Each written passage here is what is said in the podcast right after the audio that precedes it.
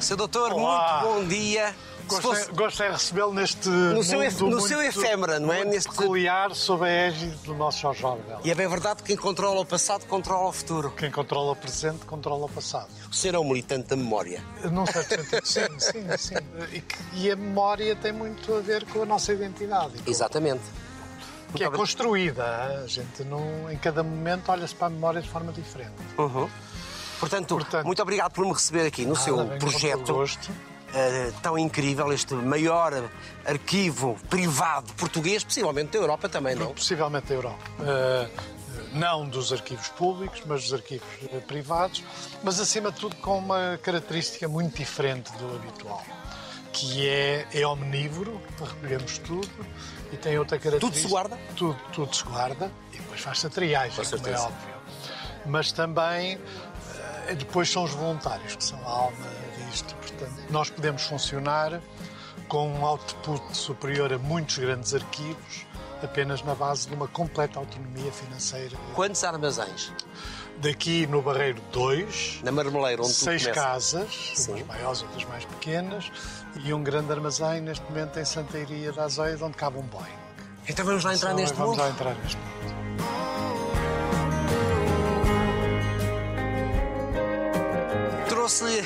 Um pequeno contributo. Muito bem. Possivelmente já cá terá este diário. Não. É o Diário da Não, Manhã. olha, por acaso não tenho. É o Diário da Manhã de 1957. Quando veio cá a rainha. Exatamente, na sua primeira visita, portanto, foi editado e publicado três dias após a vinda da Rainha Isabel a Portugal. Tem os discursos de Craveiro Lopes, então Presidente Ah. da República, tem as fotografias todas Magnífico. tiradas na época. E eu acho que aqui, neste seu arquivo, fica, muito bem. Fica muito bem. Muito Ora, obrigado. É a minha modesta contribuição. Eu costumo sempre dizer que não tenho nada, mas neste caso não tenho mesmo este.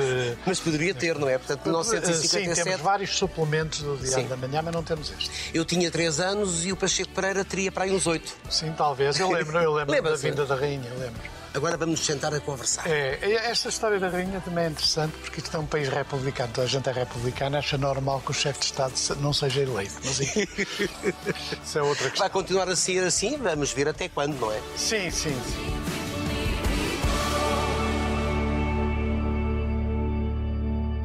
Repara agora que atrás de si está um cartaz que até pode ser uma provocação para mim, que é Viva o Cozinheiro. Não, este cartaz tem relevância para a história do arquivo, que é.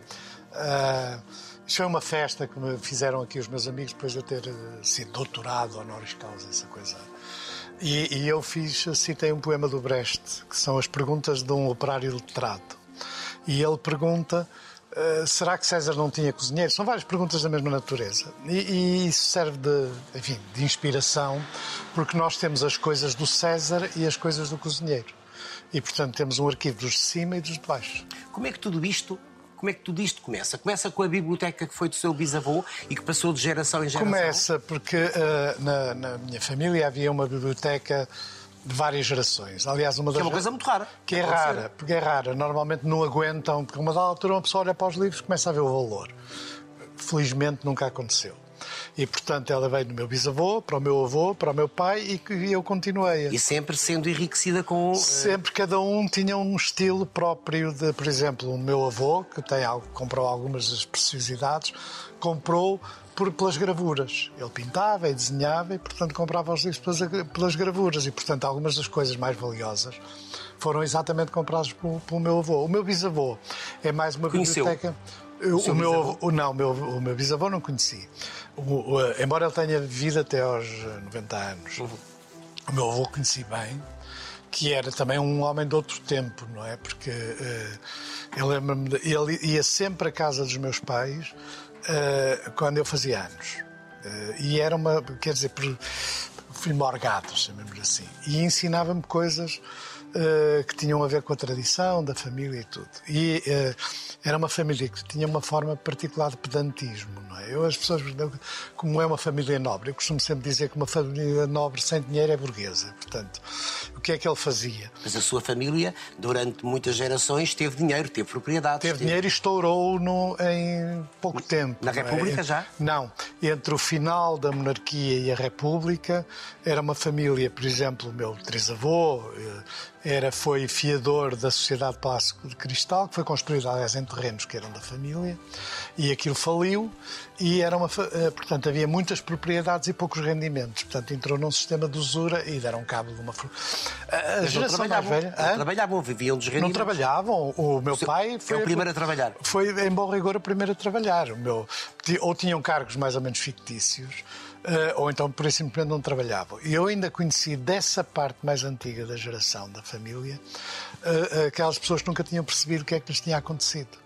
A minha tia, a minha tia-avó, que morou em casa dos meus pais, Uh, uh, quer dizer, uh, funcionava como se continuasse a viver num mundo rico, não é? Tinha a casa cheia de malas de porão Louis Vuitton, das primeiras, uma série de coisas desse género. e de facto nunca percebeu o que lhe aconteceu. Meu, e, e evidentemente. Não perceberam ou não quiseram perceber? As duas coisas. Mas Aquilo foi uma coisa relativamente rápida. Aliás, há livros e coisas académicas sobre esse período. De... Foi-se a Quinta da Pacheca, foi o Palácio de Belmonte, foram várias coisas. Mas uh, os livros ficaram. Uh, não tenho a certeza se todos, mas pelo menos uma grande parte. Portanto, eu vivia dentro de uma biblioteca.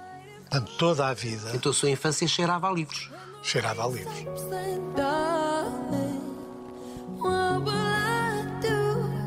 Embora eu não tenha nenhuma nostalgia do, do.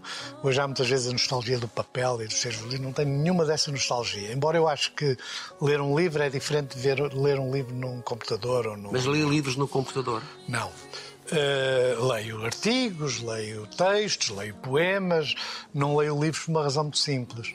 O ecrã de um telemóvel ou de um computador é bom para as procuras, é bom para um determinado tipo de textos, é mau, por exemplo, para a leitura ficcional. Eu costumo dar o exemplo, por exemplo, Alice no País das Maravilhas.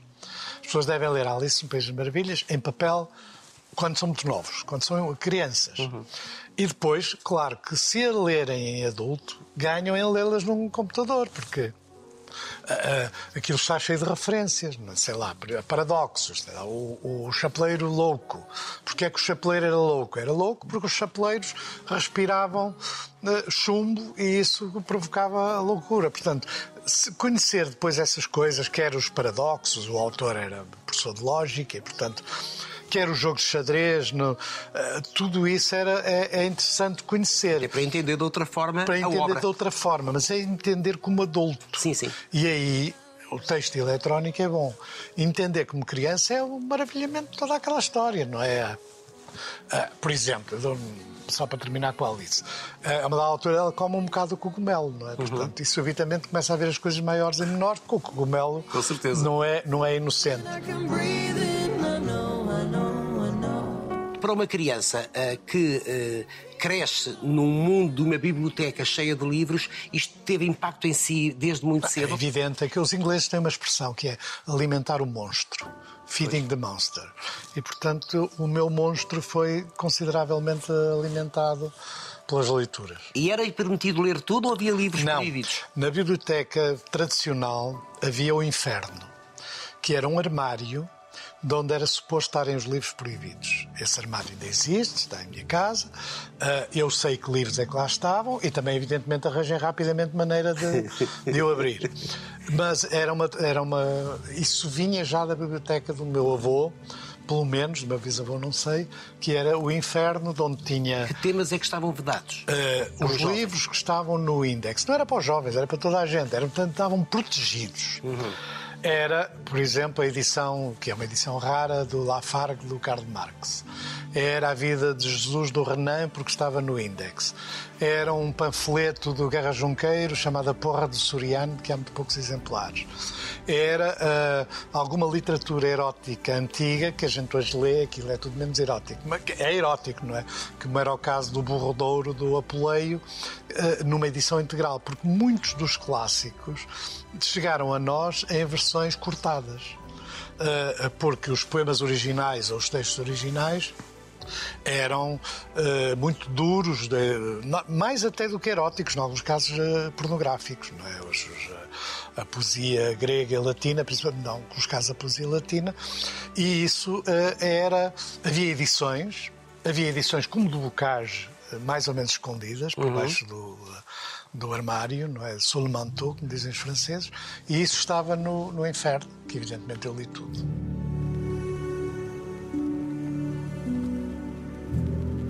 E então que homem é que se forma uh, durante a infância, mas sobretudo durante a adolescência, a partir desta biblioteca, das suas leituras e do facto de ser portuense? Porque eu acho ah, que... isso é minha terra. Eu sei, eu sei que é a sua cidade e, portanto, o homem que é deve-se ao facto também de ser do Porto? É, sem sombra de dúvida. O Porto é uma cidade muito especial. Eu adoro. Uh, o Porto é uma cidade, eu costumo às vezes dizer, quer dizer, que é uma cidade parecida com as cidades do norte da Europa. É uma cidade escura, o granito torna É uma cidade, cidade atlântica, escura. enquanto Lisboa é mediterrânea, é, isso sem dúvida. E não só isso, é uma cidade que tem uma tradição de trabalho muito diferente daquela que quando se fala do trabalho em geral. É uma cidade de uma burguesia muito particular, uma burguesia liberal. As lutas liberais são em grande parte no norte, não é por acaso está lá o coração do, do, do Dom, Dom Pedro. Pedro.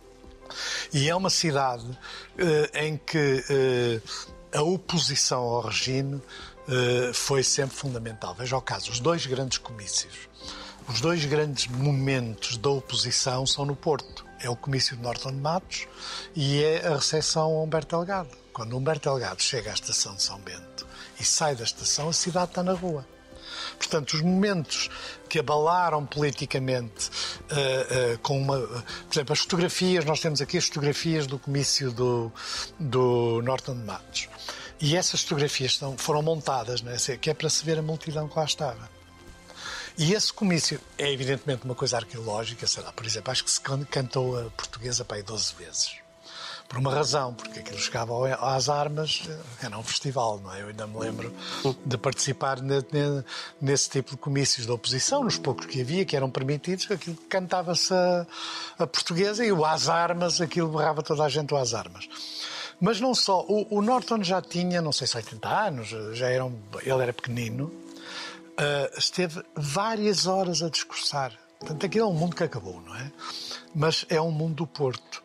A cidade, as pessoas relatam a vinda das pessoas para o, o sítio onde era o comício, que era relativamente excêntrico em relação ao centro da cidade, e o Humberto Delgado a mesma coisa. O Humberto Delgado chegou lá e mudou tudo porque mesmo até as mudanças políticas na candidatura, por exemplo, o PC, que apoiava o outro candidato, Arlindo Vicente, quando viu aquilo percebeu não pode ser. Temos mesmo que ir E o senhor é este. duro e granítico como o Porto?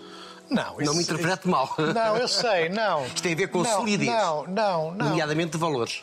Não, não, isso é, é elogio em boca própria, como sabe, é, é, é vilipêndio. Portanto, não, não, não direi isso.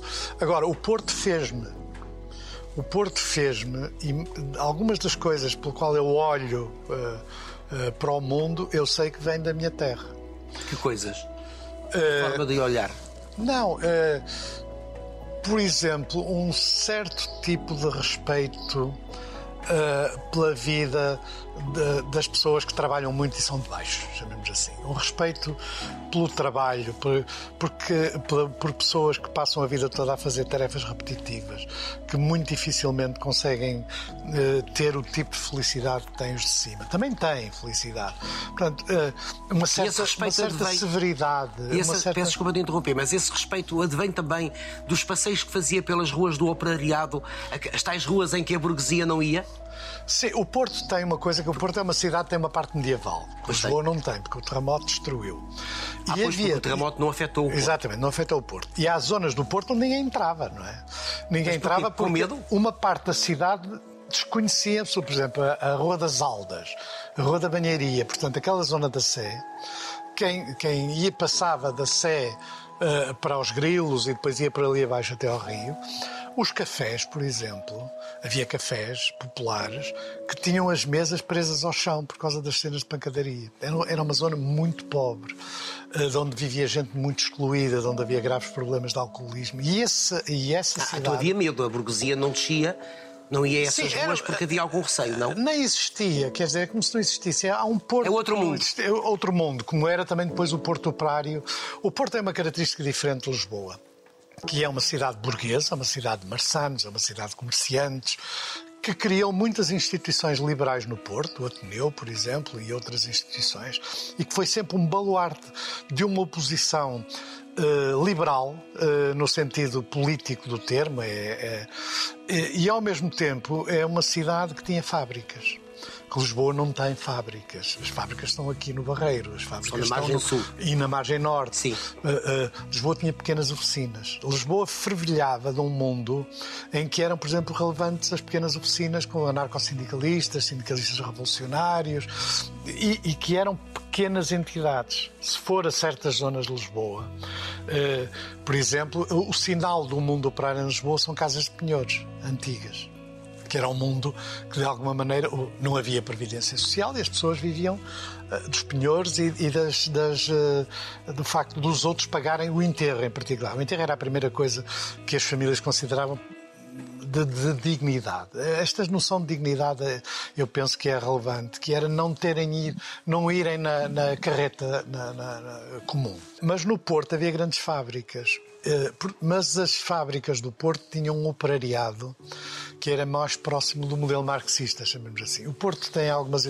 O Porto, durante muito tempo, tinha uma estátua de Karl Marx à vista de toda a gente durante o Estado Novo. Ninguém, ninguém lhe mexeu, até porque em muitos casos não era fácil de ver. Mas. Uh, e esta uh, conjugação entre um mundo burguês sólido em que própria, os próprios patrões, chamemos assim, os próprios donos das fábricas eram da oposição. Por exemplo, no Porto havia uma tradição de mecenato artístico muito sólido. Muitos dos primeiros prémios dados pela Associação Internacional dos Críticos de Arte uh, tiveram o seu centro no Porto. Muitas galerias tinham o seu centro no Porto. E, e, e isso moldou a cidade. A cidade era muito moldada e, e Veja, veja o caso mas, o senhor, mas o senhor atrevia-se ah, sim, eu conhecia bem. Ah, havia, uh, havia coisas que, únicas, que, que, por exemplo, havia um tasco na Ribeira de onde se ouvia a Rádio Moscovo. E, portanto, dois ou três estudantes esquerdistas uh, iam lá uh, para ouvir a Rádio Moscovo à noite com, com, com estivadores, com pessoas que trabalhavam na, na, nas, nas, nas fábricas e nas fabriquetas, com as mulheres que há aquela célebre cena das mulheres que transportavam o carvão, Sim. dos carvões para cima, do Abel Salazar. Portanto, eh, há um mundo uh, uh, de facto único no Porto. E isso, eu digo às vezes. A sua família aristocrática, a, a, sua família aristocrática uh, sabia eu, disso? Eu, quando a conhecia, já era burguesa e, portanto. já havia perdido. Já havia perdido. Não, a família Mas aristocrática a família... marcou. Viveu na cidade durante muito tempo, tem o palácio de, de, eh, na Rua de Belmonte, que era o palácio dos, dos Pachecos Pereiras, que ainda está lá, a placa diz Palácio dos Pachecos Pereiras. Tinha a Quinta de Vilar, que é onde era o Palácio de Cristal e, portanto, toda aquela zona da Rua de Vilar. Uh, e, era uma família também importante, que o Porto tinha uma simbiose com o Douro. Mas a sua família não ia ao bairro do Operariado? Ou não, não, mas fez uma coisa que, aliás, contribuiu, contribuiu para a miséria, que foi o meu trisavô e o meu bisavô, quando começaram a não ter dinheiro para pagar a usura, resolveram fazer uma ilha uma ilha é. Eu sei o que é uma ilha no Porto, sim, é uma ilha. É, Mas aqui é, é um aglomerado. Não é um pátio, não, é diferente de um é pátio. É, no diferente. fundo, as pessoas no jardim tinham uma casa sim, burguesa iam, à frente. Iam construindo outras casinhas. E depois, é? num, na, num pela, corredor. pela porta, num sim. corredor, iam construir casas. E um grande era a ilha. fluxo de operários, normalmente. Depois tinham umas coisas para lavar. A, ainda hoje há? Ainda hoje há algumas. Eu ainda conheci o Porto com muitas ilhas e resolveram fazer uma ilha na Rua de Vilar, que ainda existe. Até está, salvo até classificada. Mas resolveram fazer uma ilha melhor do que o costume. O resultado ficou tão cara que ainda contribuiu para o desastre familiar uh, uh, da, da, da, família, porque não conseguiam alugá-la pelos preços que os operários podiam pagar. E alguma vez o facto de, eh, de, ser descendente de uma família da aristocracia tão antiga, tão antiga que é anterior à nacionalidade, isto foi um peso para si ou não? não. Ou foi uma responsabilidade tá, para ver. si? Tem papel, quer dizer, num certo sentido, porque. Eh, há algum tempo eu até o ia tratado por Dom José Pacheco Pereira. Não, eu cheguei a ir, eu cheguei a ir uh, visitar. O meu pai falava de uma, dizia, a parentela deve ser visitada, mas não frequentada. Porque isso, a parentela, a parentela era, era, era. E a parentela estava em todo o norte. Não é? Conjunto de parentes, estava, não é? Conjunto de parentes, que ainda existem. Estão em, em, em Ponte Lima, Ponte Tabarca, enfim, no norte, em Braga e tal. Eu ainda me lembro de, de, ir visitar a parentela com o meu pai e ser tratado por menino Dom José. Bom, mas nunca, felizmente nem subiu à cabeça do meu pai, que era republicano e laico, nem de todo subiu à, à minha. Ainda tem o, o anel tenho, de brasão? Tenho. A tradição era que o anel de brasão era dado uh, mais ou menos aos 18 anos. De avô para neto? De avô para neto. Portanto, eu tenho o meu. Ah, do avô. Uh, tenho um anel do meu avô. Portanto, o meu avô também tinha ele próprio outro anel passou. Uh, e o meu filho também tem um anel. Portanto, tenho o anel, mas usei para aí durante um ano quer dizer, na adolescência aquilo era andar de anel de brasão. Deve imaginar, dava. dava estatuto. Dava estatuto. Junto dos seus pais. Da, uh, sim, dava junto do, dentro do mundo que os adolescentes uh, querem cativar. Mas ao fim do ano tirei Uh, mas, mas, quando diz o facto de pertencer a esta família. Tem um uh, peso histórico, isso, porque. Ainda por cima, um homem ligado, ligado à memória, não é? São, como você. Não, tinha um peso uh, histórico. Porquê? Porque sabia aquelas coisas que não é habitual saber. Sabia umas coisas da heráldica, sabia coisas da, da história familiar. O, o, meu avô dizia, o meu avô tinha um cartão de visita, uh, havia títulos nobiliários atribuídos à família, vem, vem na, na, mas nunca se usaram, porque o meu avô uh, dizia que usar títulos nobiliários é uma coisa de novo, novo nobre. E, portanto, a única coisa que ele tinha no cartão que era... entenderíamos como novo rico. Sim, não de novo rico e novo nobre. Sim. Uh, e portanto tinha um certo desprezo, como era uma família muito antiga, claro. tinha um certo desprezo pelo, pelos títulos. Mas uh, a única coisa que ele tinha no, no, cartão de visita era Fidalgo da Casa Real. Uma coisa que ele tinha. Uh, mas quer o meu pai, quer eu, somos completamente. Agora, tem peso, porque eu conhecia a história do Diogo Lopes Pacheco, conhecia a história ah, do Rodrigues Pacheco. Um dos executores de Inês de Castro. Exatamente. Que é o único que safa. Que é o único que safa. e que tem aquela, aquela trajetória que termina na Batalha de Algebarrota, onde supostamente ele e os filhos lutaram.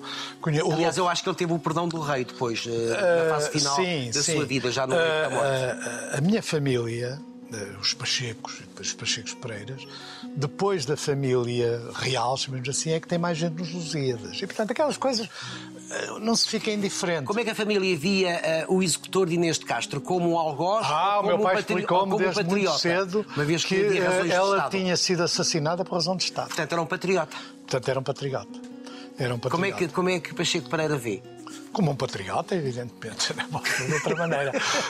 claro que havia razões de Estado. Ah, e depois de há um que é um dos magriços, há o que está enterrado na, na, na, na sede de Lisboa. Tem sempre coisas interessantes. E depois há o Duarte Pacheco Pereira, que é uma personalidade muito interessante da Renascença, eh, do, do Renascimento e da, da, da, da, história dos descobrimentos, eh, e que tem um capítulo inteiro nos Lusíadas.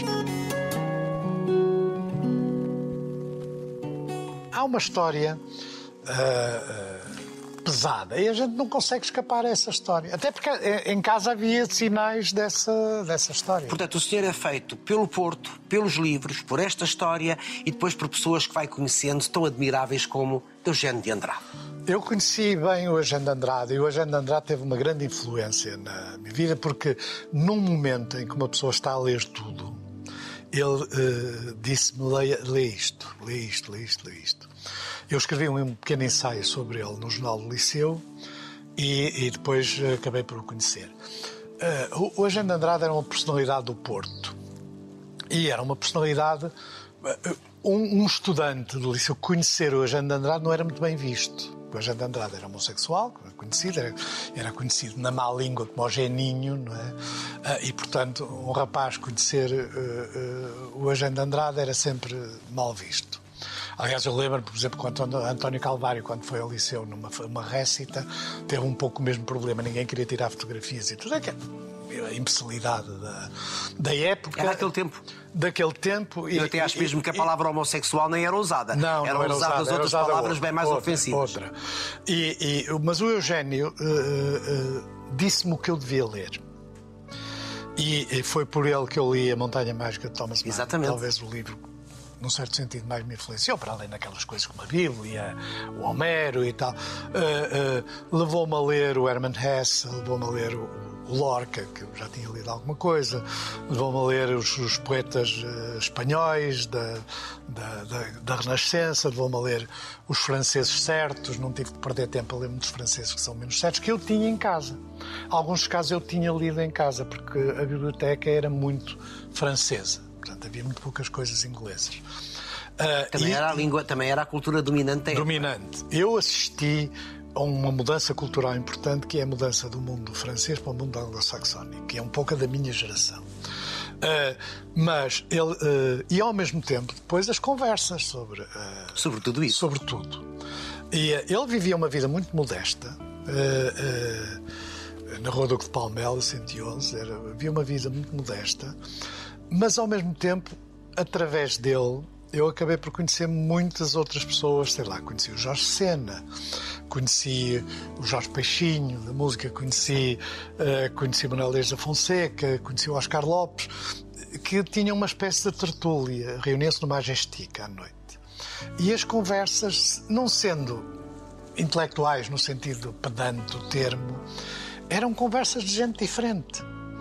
E, e, e eram interessantes porque falavam à vontade mas era um mundo muito duro. O mundo dele era muito duro. As pessoas hoje não têm verdadeiramente a ideia do que era. Eu lembro-me uma vez que ele chegou a casa eh, sem óculos, com os óculos partidos, tinha sido espancado, uma cena qualquer daquelas de, de, com o marinheiro. Uma, uh, era um mundo uh, uh, de facto pesado. Uh, de preconceito, de, de, violência e ao mesmo tempo de miséria sexual, de um certo ponto de vista. Essa rasgueza intelectual que sempre, que sempre o acompanhou, automaticamente faz com que o preconceito não faça parte da sua vida? Não, eu acho que não, não tenho preconceito. Não tem preconceito, não tenho, preconceito. tenho opiniões sobre o excesso que existe na linguagem LGBT e tudo isso, tenho opiniões. Preconceito... Mas isso também eu tenho essa opinião Pronto. sobre o excesso. É, mas Acha que esse excesso pode ser... Esse é excesso... completamente contraproducente. Também acho. Contraproducente Também por uma acho. razão. Prende as Chega pessoas a ser quase fundamentalista numa espécie radical. de febre identitária. Exatamente que torna muito mais difícil a normalização de uma, num país que ainda é homofóbico, no essencial, porque não tenho nenhuma ilusão que é um país machista, homofóbico, e, e, e, e portanto, este tipo de, de, de cultura de, tem uma mistura de exibição e uma mistura de uma, uma gramática excessiva, é, do meu ponto de vista, e quase que é imposto, é? Quase que começa a ser não, imposto. É, é, é censura. Quer queira, quer não, tem uma dimensão intelectual superior, muito superior à média. Como é que, como é que depois se lida, enquanto político, com a buçalidade da política e dos políticos? Sabe, eu aprendi eh, naquilo em que eu mais falhei do ponto de vista político foi aquilo em que eu mais aprendi. O mundo da política é um mundo sinistro. O mundo interior, particularmente dentro dos partidos. É um sítio mal frequentado. A intriga, a, a, a obsessão pela carreira, a, tu não podes subir porque se eu não subir também, eu permito apoio para aquele cargo, mas tu tens de me apoiar para aquele. Portanto, este mundo, que é um mundo, uh, de facto, muito complicado, existe. E existe... Fascinou de alguma medida, uma vez não, que é, não, nunca mas foi deputado na Assembleia da República, foi dirigente nunca do PS. Nunca me fascinou. Nada? Uh, não, até porque eu tentei introduzir... Uh... Mas enquanto missão, enquanto serviço? Não, é diferente. Não, mas eu, mas eu acho que são fundamentais os partidos políticos e a crítica uh, aos políticos é uma crítica antidemocrática na sua essência. Agora, isso não significa que um dos grandes problemas das democracias dos dias de hoje é o predomínio do carreirismo dentro dos partidos políticos e a pouca noção do serviço para fora, que tem muito a ver com as pessoas que se escolhem.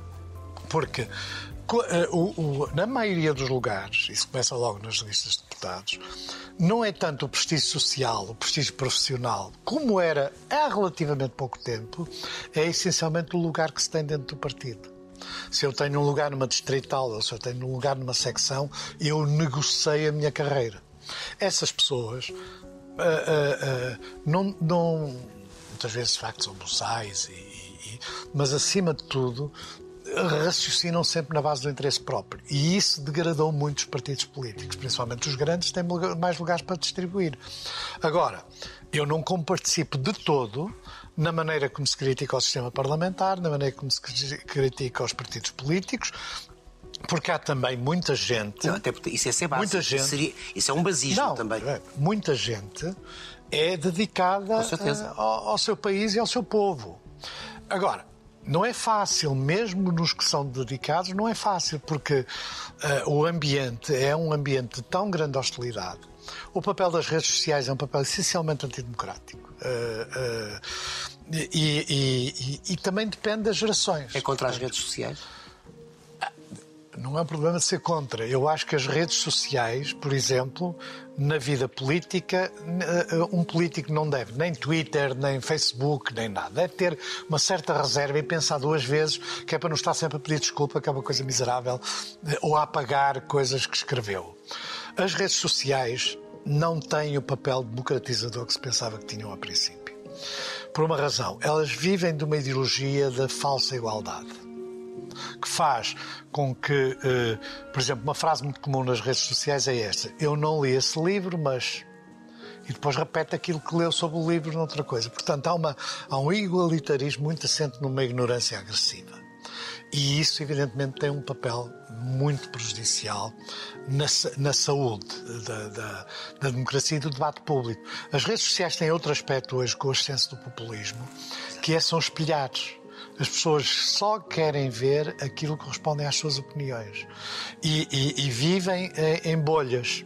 E isso torna muito difícil a conversação democrática. E as redes sociais têm alimentado fenómenos como, por exemplo, a extrema-direita extrema e, os, e os populistas. É, exatamente. Eh, porque aquilo é propício àquilo. Agora, eh, depois, pessoas que não são nem populistas nem da extrema-direita se sobram e acabam por fazer imbecilidades, de andar ali uh, permanentemente obcecados a.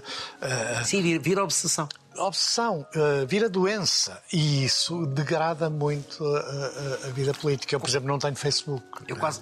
Como eu... O Efemera tem, com, com certeza. Óbvias, é uma ferramenta. Porque é uma ferramenta. É uma ferramenta. Isto quer dizer que hoje em dia um político tem que dominar as redes sociais para ter sucesso, tem que dominar as redes sociais e os meios de comunicação? Tem, mas isso é mau. É mau por dois motivos. Tem que dominar, ou seja, mas primeiro porque há um contínuo entre política e comunicação social e média que é uh, perverso para a política. É sim, senhor. Uh, e quando as pessoas começam a pensar no que fazem, começam sempre a pensar em termos do impacto mediático. Eu não sou contra que uma pessoa pense no efeito comunicacional do que está a fazer. Mas o problema é que isso não deve entrar na formulação da política e entra. Impregna a própria maneira como se fazem as coisas e impregna, acima de tudo, a falta de coragem e os silêncios. Ou seja, há cada vez menos coragem, porque as pessoas têm medo de exprimir as suas opiniões com liberdade, eh, eh, pelo efeito que elas acabam de ter numa espécie de sublevação de palavras que são as redes sociais. E estamos no politicamente correto. Estamos no que é uma coisa abominável. Estamos no politicamente correto. Que é uma espécie de censura. Não, é uma espécie de é, é censura. censura. É censura e é outra coisa. É a redução da política a um discurso redondo, vazio, que não tem criatividade, que não tem. Criatividade é talvez a melhor uh, expressão e, acima de tudo, que não tem genuinidade.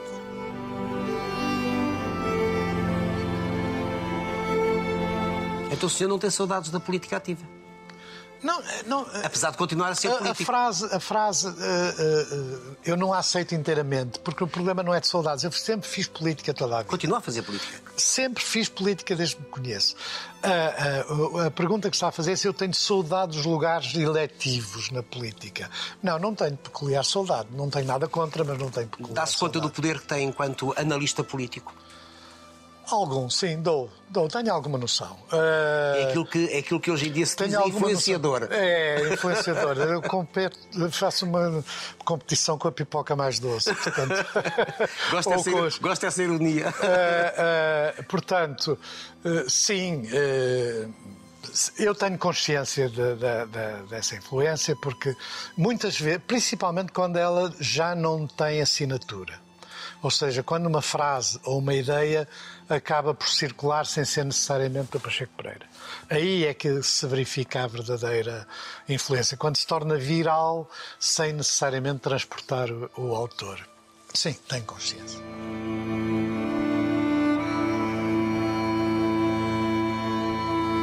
Experimenta andar comigo na rua. É muito interessante ver as pessoas. Vêm imensas pessoas falar. Há uma frase típica que é: Eu gosto muito de ouvir, mas não sou Uh, mas nem sempre concordo consigo ou não sou do seu partido. Tudo bem. Que é normal. Ah. Mas uh, é, é, muito interessante a rua. E é muito interessante porque o que é que isto quer dizer? Que as pessoas o escutam, que a pessoa. É, é sim, até porque às vezes as frases são. Ver, eu, eu falo na rádio e na televisão há muitos anos. Sim. tenho o programa, o atual Princípio da Incerteza, é em bom rigor o mais antigo programa criado pelo Emílio Rangel. Uh, Isso significa que há pessoas que cresceram a ouvir aquilo. E é muito interessante ouvir as opiniões de pessoas. Ah, os meus pais ouviam, eu tinha 11 anos. E depois foi por aí adiante. E este aspecto acaba por ter uma dimensão geracional que faz com que pessoas muito novas e pessoas mais velhas e tem outro aspecto relevante, que é, é uma espécie de pedagogia da política. Eh, hoje há vários programas dessa natureza democracia. da democracia. E, portanto, muitas, uh, acontece mais vezes passar por obras, onde a maioria dos trabalhadores são cabo-verdianos, por exemplo, e eles vêm falar. Porquê? Uh, eu tenho um clube de fãs num restaurante de Lisboa. À noite, cansados, depois de quando vão jantar, vem, o programa. Porquê?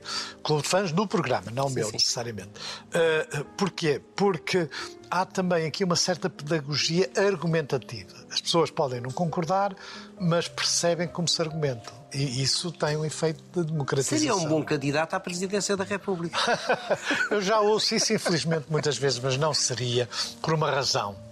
Isto leva-me muito tempo e é feito com não, muito gosto. Sabe que eu penso muito isso. Como é que consegue ter tempo para estar aqui? Aqui, quando eu digo aqui, é no efêmera, quase permanentemente. Porque não tenho vida social e porque sou movido por uma coisa que é que fez isto. E quer eu, quer os, os meus amigos voluntários, que é a curiosidade. A curiosidade. É a sua maior qualidade? Num certo sentido, é, uh, chamemos assim, a minha maior virtude, se quiser. Eu sou naturalmente curioso. E uh, trabalhar num espólio, quando a gente abre uma arca que está fechada desde 1939, que estava, isto é um caso verdadeiro, estava num armazém no meio das vacas.